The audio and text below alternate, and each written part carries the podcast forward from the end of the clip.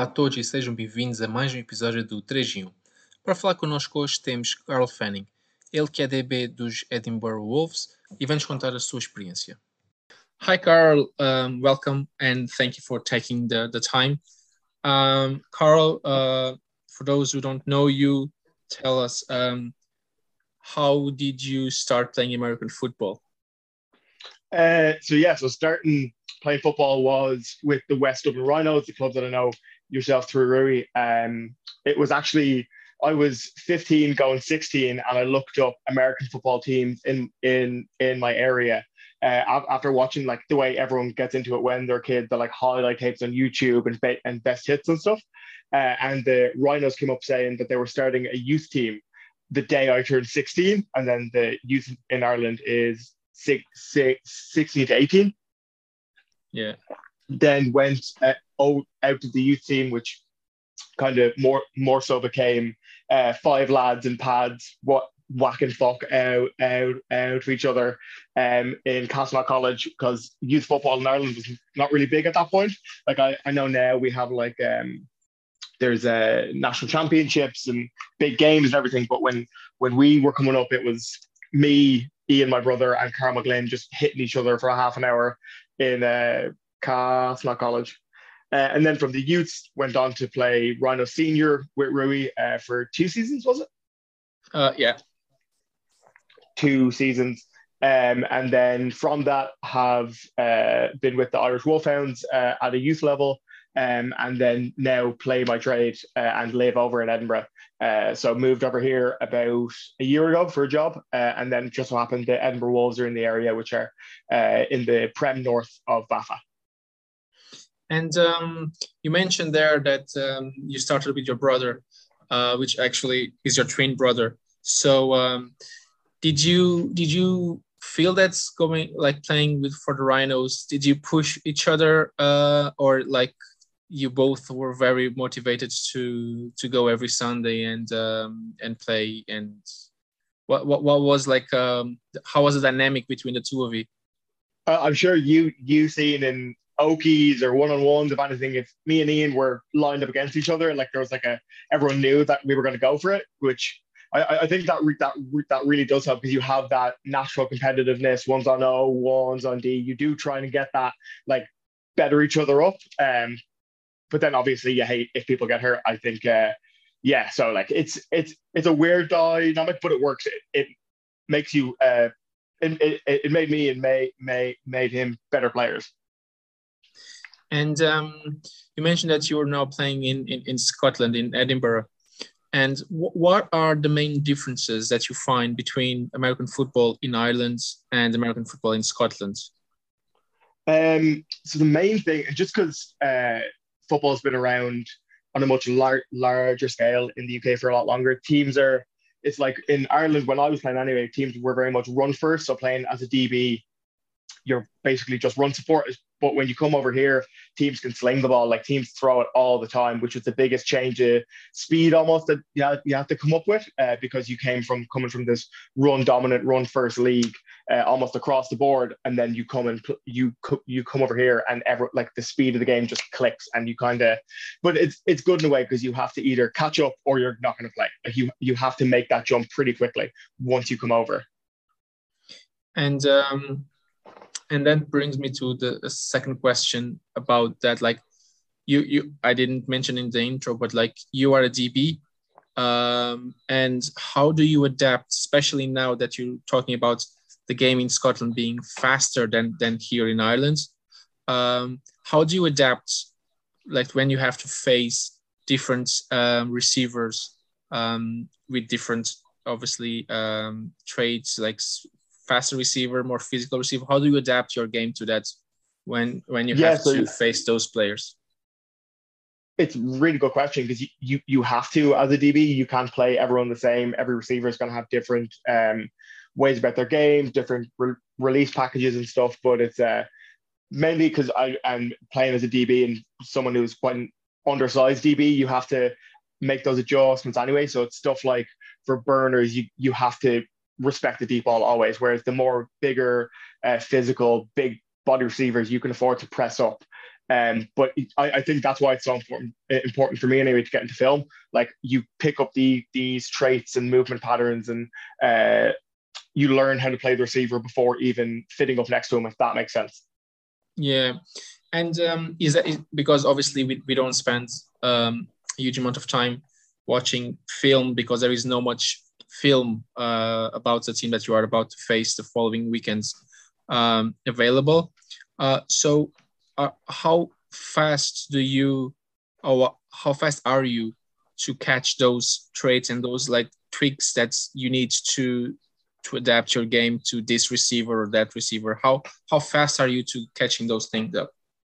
Yeah, so um, like like like you said, normally in where we came from, film wasn't really a thing. Like you didn't do film study uh, for football. So coming over here, like I said, with the keeping up with the speed of the game, it is kind of just you have to switch on and you have to learn from the guys around you. We've got some great coaches here at the Wolves um, for DBs and, D- and D- defense in general, and super experienced guys that have been playing at this level for a long, long time. So it was really about integrating myself into that kind of culture and learning quickly by proxy by listening to these guys talk, the questions they ask, the notes they make, um, and kind of build building on it from there.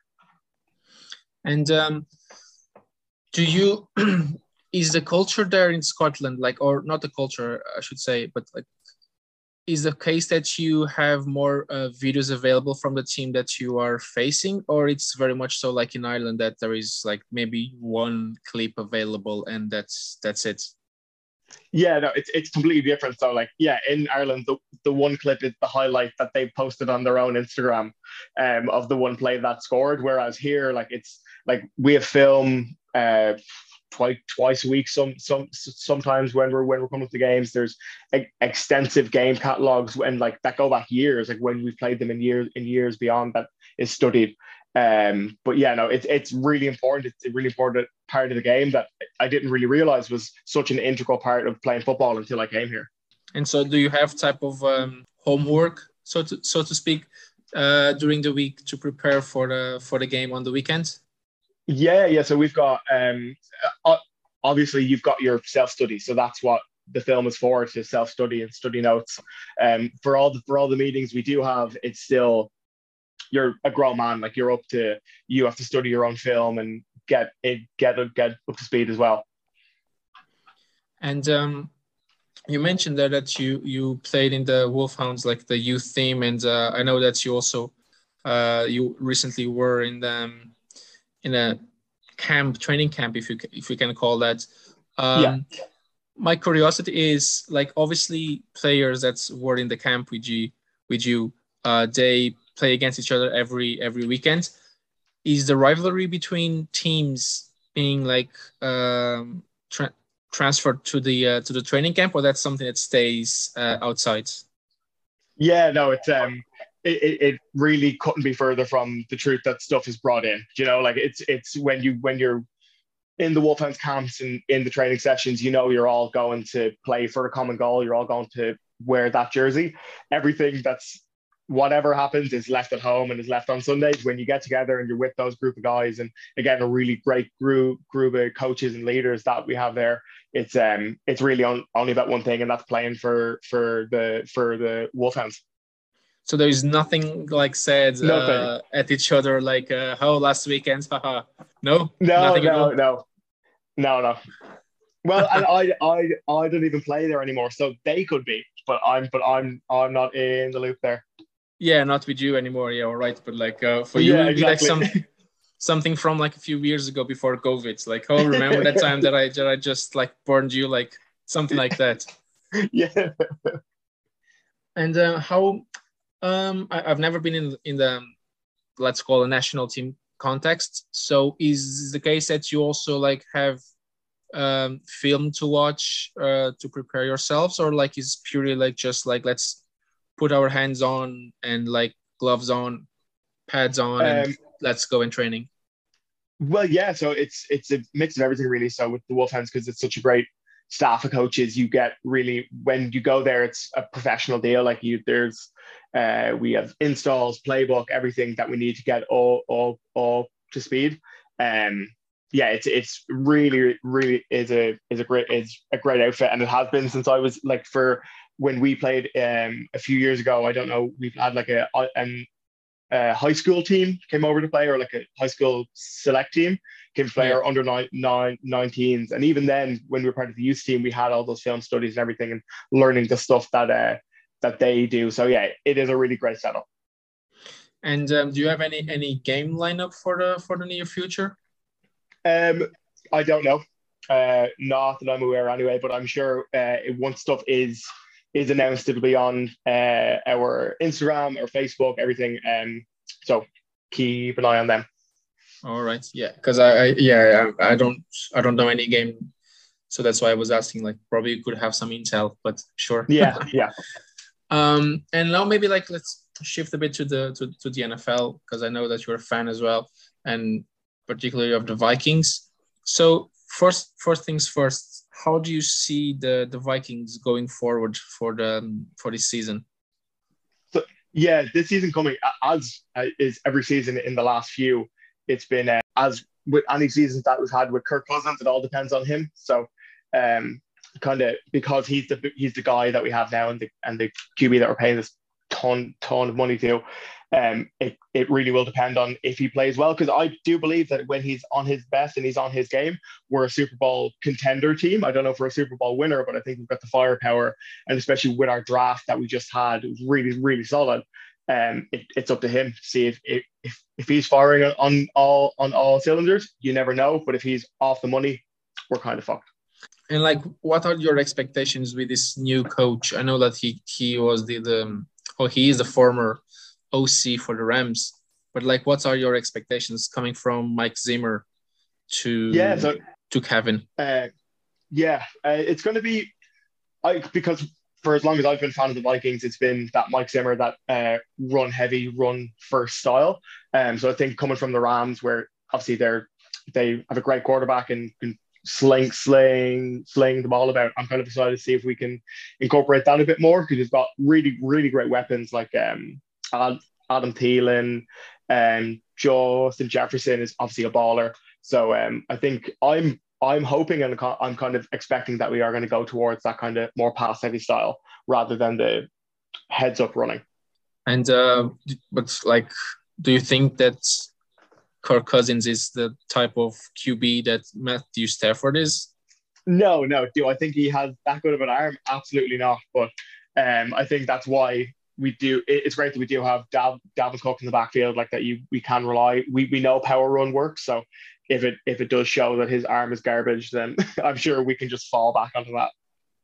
Yeah, because like comparing to the Rams, uh, they are a very like heavy play action type of team, but like obviously with Cook in as as a running back for the for the Vikings, that's also like a, a possibility as long as you have the right QB.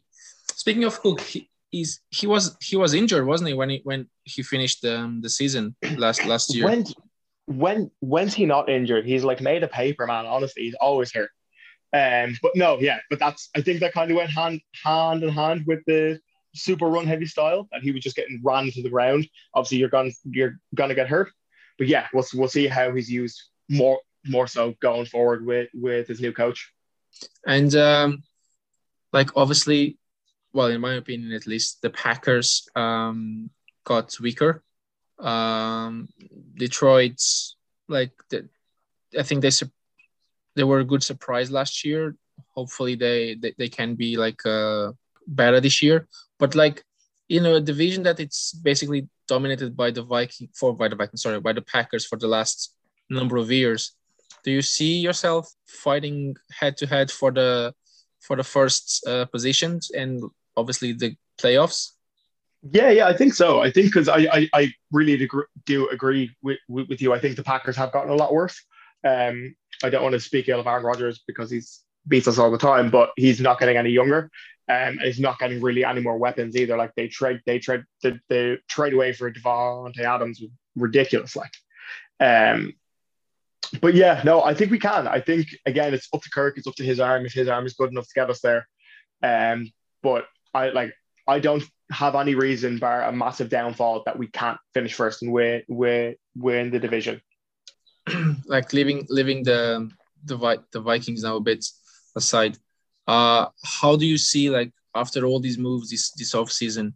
How do you see the NFL like being next year, like in terms of favorites to to play the Super Bowl, and how do you see all, all of that, like the panorama there now?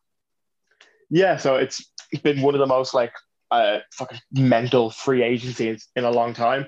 Uh, but for me, anyway, I still think the Rams take it. I think when you have all that talent on both sides of the ball, where like even though they lost Miller, lost Von Miller, like he'll be plugged by another stud. And if Aaron Donald come, comes back, like I think that team is just too strong to not at least make an appearance in the Super Bowl.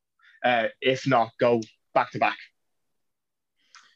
And and from the AFC, who do you see like being the contenders? Okay. Hmm. I see. I'm not too sure. Um, what's been the most common answer? Because I don't want to go completely off um, off course. Uh, the the most common answers are like the Bills and the Chiefs. Um, yeah. but I, I don't know.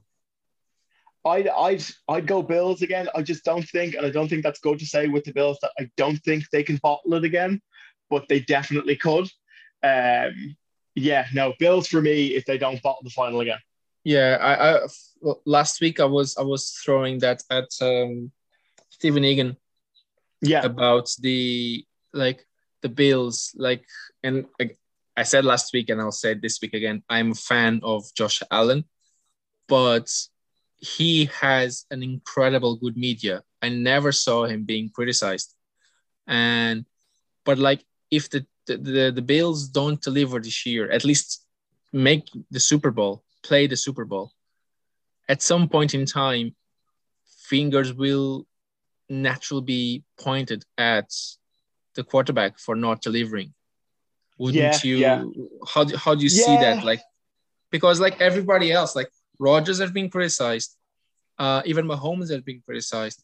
Obviously, Brady every every week or so at some point in time when you when you have all the weapons around you you have your contract you have your money security like that's that that's a given by now because he's in, in a new contract yeah. von miller is now on the team like to to reinforce the defense at some point in time fingers will be pointing at you as josh yeah. allen says but then, like that's probably like when when you put it like that, this is probably his do or die year. This is the one where they're bringing in what is essentially a new QB on the defense, bringing in the Super Bowl champion, super experienced, great player. Um, it's just then basically being like, listen, we're building this team for you. If you don't win now, we're gonna have to start talking. And there's another thing playing against the Bills in my eyes is that they lost uh, their OC. He's now the New York Giants um, head coach. Yes, so yes, yes. We still have to. I know that they brought the, or they elevated the guy that was, I think, their um, um, QB coach. That he's now the yeah. new OC. So basically, it's the same system, but there is always like tweaked. So that we'll we'll see how they will adapt to the um, to this new. Um, I wouldn't call it new regime, but just the new OC. So yeah, yeah, yeah. There might be a bumpy road as well. I think so, but I think when you've got, like you said, like the if it's a similar scheme and you have the talent that they have, I think they're at least expecting a, com- a conference championship. I think that's what the the the the absolute minimum that they can achieve is that. Yeah, which they they were short last year as well of that, as you know. So yeah, like again, like I, I don't want to criticize Josh Allen, especially because I think like he evolved every year since he he joined the, the league or since since he was drafted but yes. like he didn't deliver and like they brought in Von Miller they draft uh, Cook's brother the other Cook um, as a running back um, so like I think the Bills have to have to reach have to at win. least yeah I, well, win the Super Bowl, I don't know because that's always like 50 50. Uh, but like, sure, they at least, as you said, like the championship uh, game, at least in the AFC. Now, against who? That's a million dollar question. I'm putting yeah, my money yeah, on the Raiders. Raiders, okay. Do you, yeah. do you think the Devon Davante Adams trade? is the one that made that makes Q look great.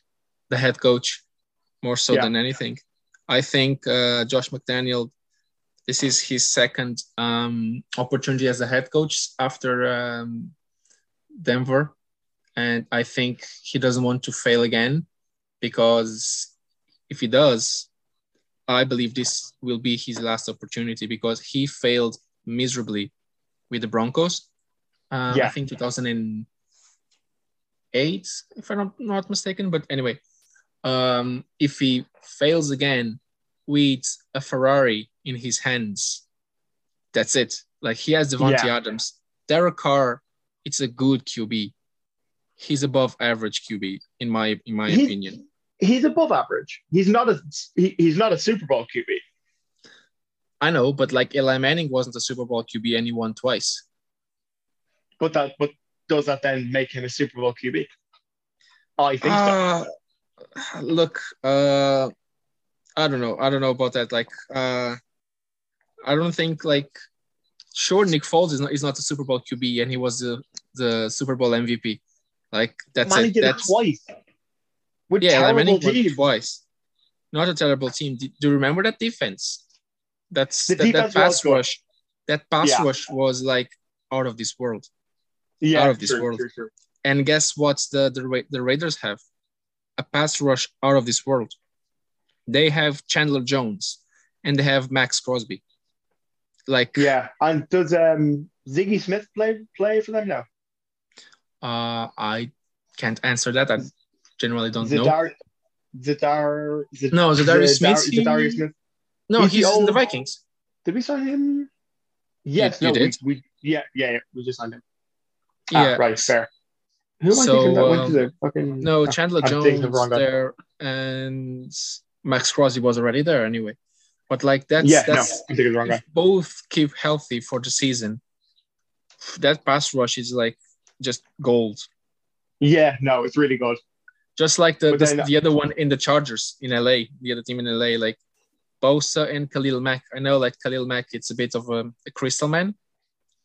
He's broken more more often than not, but Yeah, still when he's good and ready to go, the the guy is really good.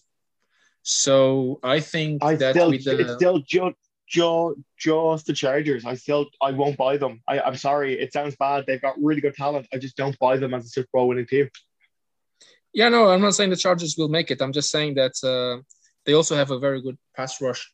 Um, the Chargers, for me, I think they have the wrong coach.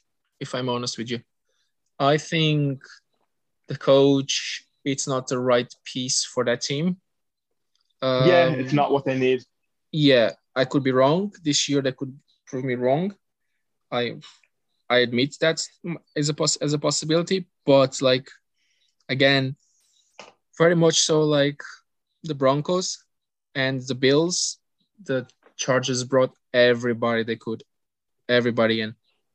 They Yeah. have a very good well QB wise, that's second to none. Um, then they brought the the cornerback from the Patriots, the JC Jackson. Yeah, They have Khalil Mack. They have Joey Bosa. They they brought another guy for the for the D line. Like they have a very good O line as well. Mhm. So they have to deliver as well. Otherwise, the coach might be gone next year. Yeah, I think so. I, I think it's very similar to the Bills with Josh Allen, where it's kind of we're we're putting all the tools in front of you that you need. If you don't deliver, it, then that's when you have to have that conversation. Yeah, exactly. So that's uh that's that. And then in the NFC, like I'd say it will be between the Rams and the Bucks again. Uh I I was talking to Stephen Egan as well last week that he he disagrees, but I think that Brady, when he has his contract signed with Fox for 345 million, for whenever you stop playing, I think your head starts shifting a bit from Yeah. the moment to the future. And I I think that could be a distraction. Like I know you shouldn't bet against Brady ever. Same again, same as Rodgers, but like still, I don't know. I think Yeah, that, will, that will be a factor in his head. Yeah, I, I think so. I think I, I think that will kind of draw the Bucks back a bit, and uh, I think someone like the Cardinals or the Cowboys, you know, those kind of good teams where they've just not put all the pieces together yet, uh, will be able to swoop in off off the back of the old the old juggernauts. Like the Saints aren't really going to be in playoff con, con, contention. Um, that were always there. That you're now swoop swooping in to, to take that place, um, and to go off the back of what could be a very good run. Yeah, and the other the other teams like on the NFC, like uh, there are good teams there, but I think they all come with question marks. Like Yeah, I'd say starting with the Cardinals, uh, the suspension, the um, Hopkins suspension, uh, Kyler Murray. You that, don't like, know what games? expect. Six games, yeah. Kyler Murray, Yeah, don't yeah, you know so- what expect from him because like with this contract situation, um, then as we talked, like the Packers, uh, are weaker this year. Then the 49ers, who I think they're a great team. You don't know what's going on as a QB. Is Trey Lance the guy? I, I, I don't think I don't think so, or Yeah. that, that he's even ready. So I don't I don't see many teams. and As a Deebo has contender. requested a trade out of there as well. Yeah, but I think they will resolve that. But the problem as a QB, it's it's more serious than than Deebo Samuel, in my opinion. Yeah, definitely, definitely.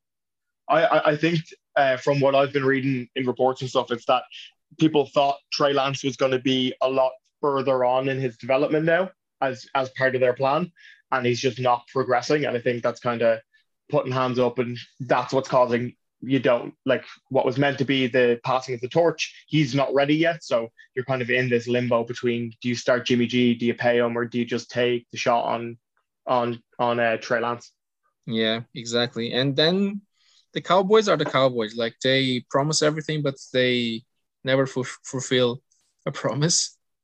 Uh, The Eagles, like it's, I think the Eagles for me are the the dark horse here, because like Jalen Hurts, I don't know what to expect from him.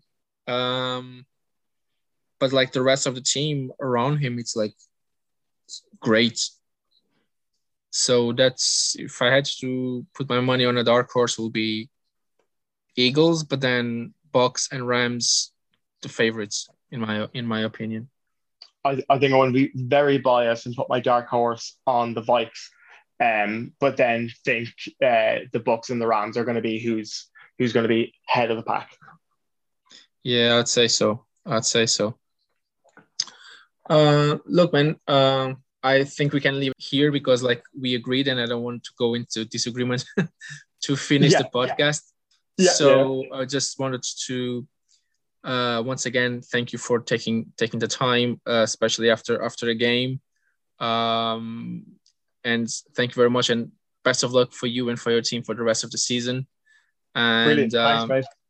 Thanks for having me on. Appreciate yeah, it. absolutely, absolutely, anytime. And best of luck, man. Cool. Perfect. Cheers. Chega assim ao fim mais um episódio do 3 em 1. A música de introdução foi composta pelo Robin Garren, a música final pelo Vasco Franco e o grafismo é da autoria do Diogo Martins. Para a semana voltamos com um novo convidado, mas até lá, tenham todos uma boa semana.